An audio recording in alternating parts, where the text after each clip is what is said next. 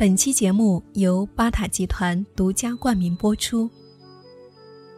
嗨，你好，这里是好好虚度时光，我是夏意，夏天的夏，回忆的意，很高兴又和你在一起。前不久看了一部治愈系的日剧《一人露营》，剧中有两个从未交集的男女主人公，他们都因为各种原因爱上了一人露营。每一集都很短。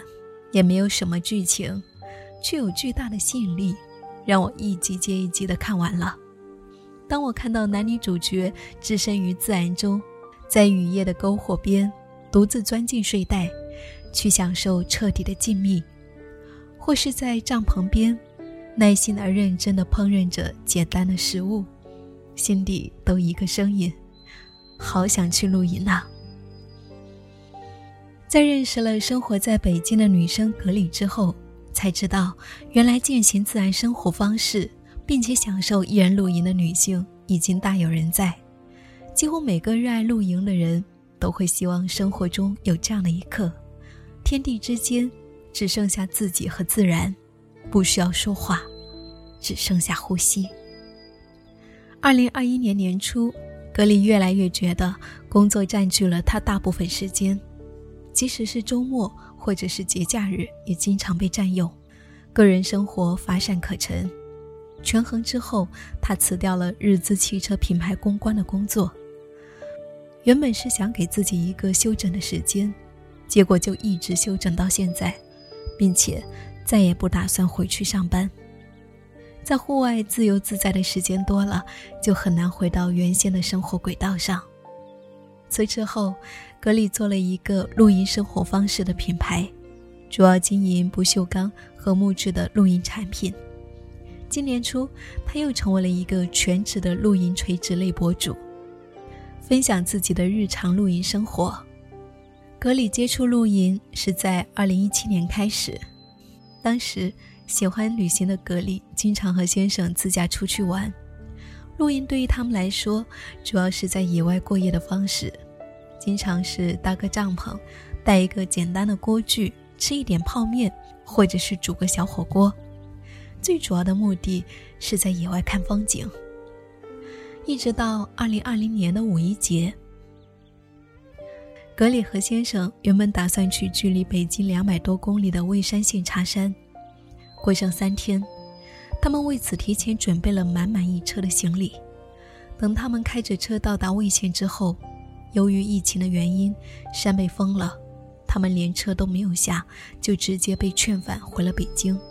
开回到北京之后，他们直接在北京寻找露营地，去了天开自然营地。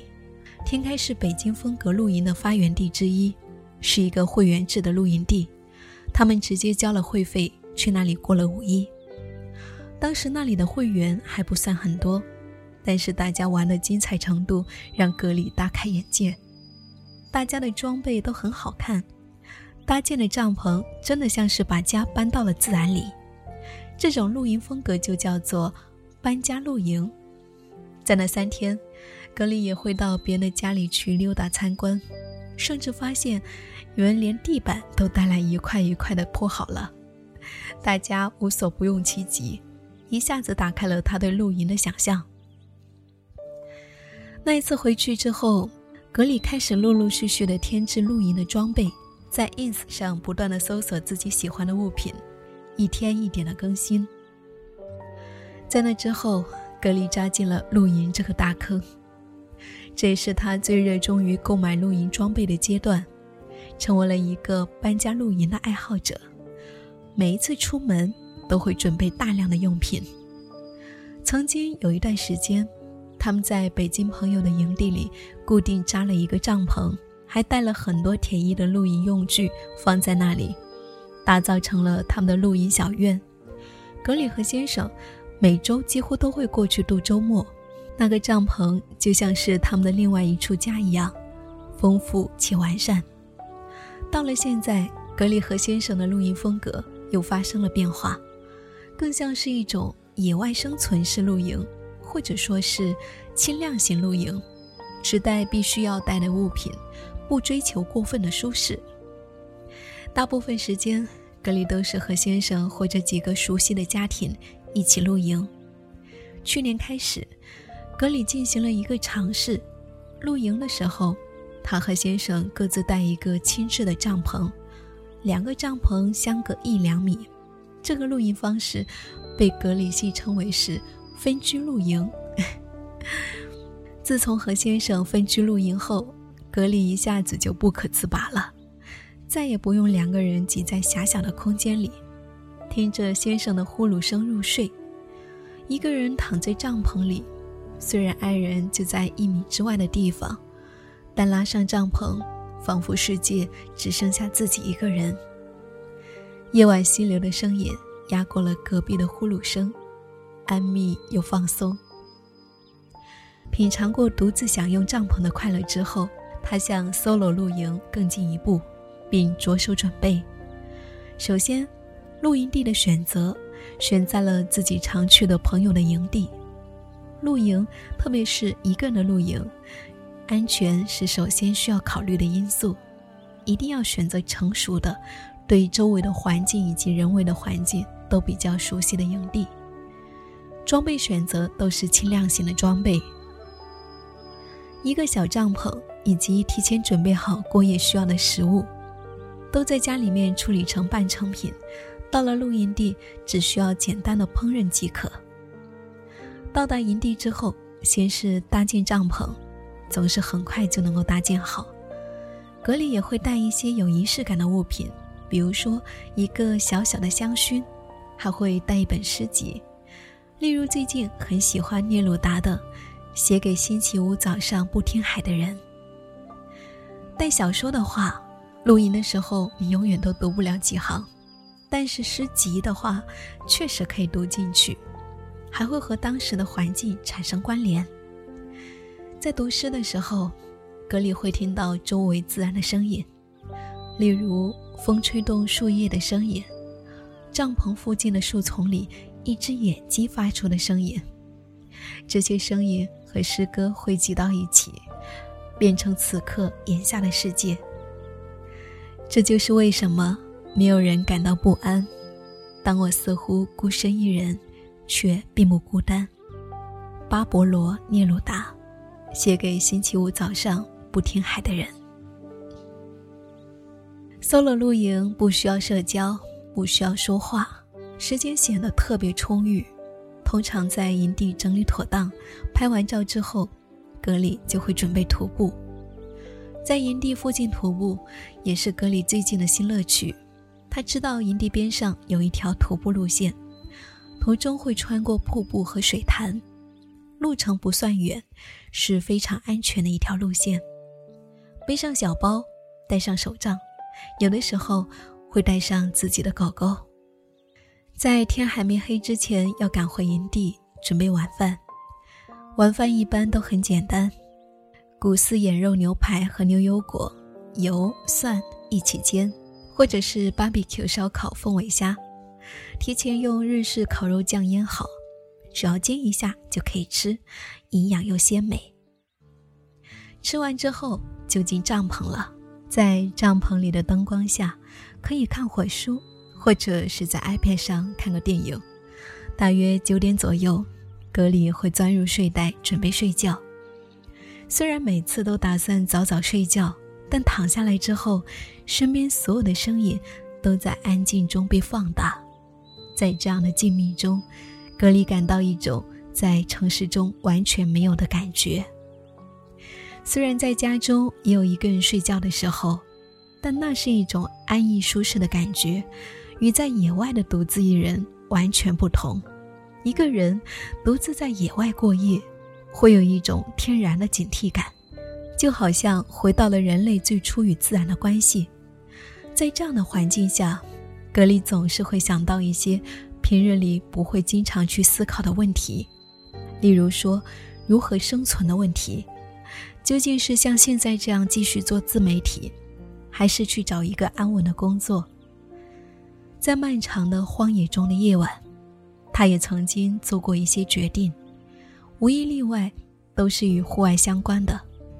比如说，他尝试决定 solo 露营；比如，他决定挑战野外生存式的露营，以及走一条期待已久的路线。每一次都是接近十二点，他才会渐渐睡去。第二天清晨，他会在鸟鸣声中醒来。醒过来，打开帐篷，看外面清新而欣欣向荣的世界，大约是露营爱好者一再来到荒野中的原因之一。在悠闲的吃过早餐之后，他就会开始收拾帐篷，准备回家。格里逐渐明白，露营对于他而言意味着什么，为什么他会一再的回到自然中。露营最大的特点是。它的不确定性，格里说：“虽然每次露营之前，我们都会做好计划，看天气预报，看当地的环境，准备好食物。自从转为轻量型露营后，我们会根据出来的时长准备相应的食物。但是等到真正出门的时候，会发现不确定性的因素太多了，比如说，天气预报说是晴天。”第二天早上却是雨水打在帐篷的声音中醒过来，那个时候就只能享受雨中露营的快乐。比如有的时候晚上饿了想吃宵夜，但是定量的食物有限，就只能忍住。或许是因为逐渐接受了这一种不确定性，格里和先生在计划之后的旅居生活时，面对疫情所带来的种种不确定性。也带着一种笃定的态度。露营教会我最大的事情就是，凡事都只做一个大方向的计划，中间不需要设想的太详细，我可以根据自己的方向随时做出调整。露营的第二个吸引力是，让格里可以完全沉浸在自然的风景中。在城市里，你很容易错过的很多转瞬即逝的风景，比如说晚霞出现的时候。你可能正在下班路上，例如暴风雨到来的时候，你可能正在写字楼里面赶方案，你不会留意到自然界正在上演一场惊心动魄的美丽。但是在露营的时候，你会留意到自然中发生的一切。现在的露营和徒步对于格里来说，就像是在补小时候缺失的自然课。看到陌生的植物或菌类，他总是想弄清楚这是什么种类，会拍照查询，或者是采摘回来做成标本。从被称作是露营元年的2020年到现在，人们对露营的热情有增无减，尤其是今年，露营文化迅速传播，无论是在北京、上海这样的一线城市，还是回到老家东北。格里都发现，每一处营地都非常火爆。格里非常高兴看到越来越多的人参与到露营当中，因为只有这样，才能够带动露营全产业链的发展，对于露营文化的普及才有积极的作用。但是，对于喜欢追求新鲜事物的他来说，可能接下去会尝试更多有趣的事物。正如自然所教会他的那样，去拥抱变化。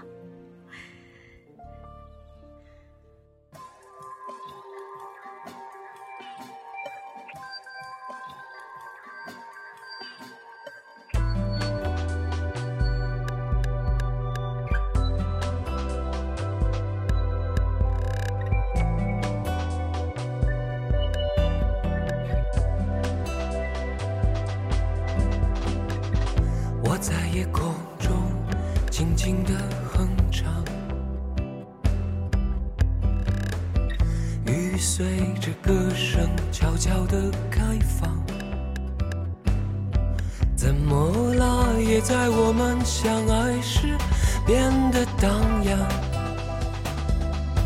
来吧，我们一起去向未知的远方。我在夜空中轻轻的哼唱，雨随着歌声悄悄地开放。像温柔的水沾满了你的眼睛，baby，在午夜的公路旁我们守候，让我们在黑夜中相拥，baby，心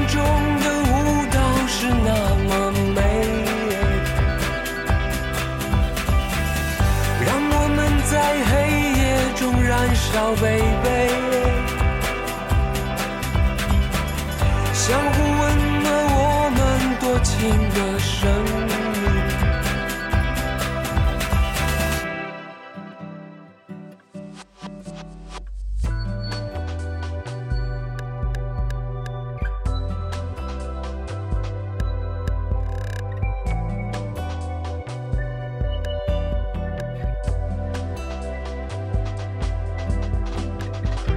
在夜空中。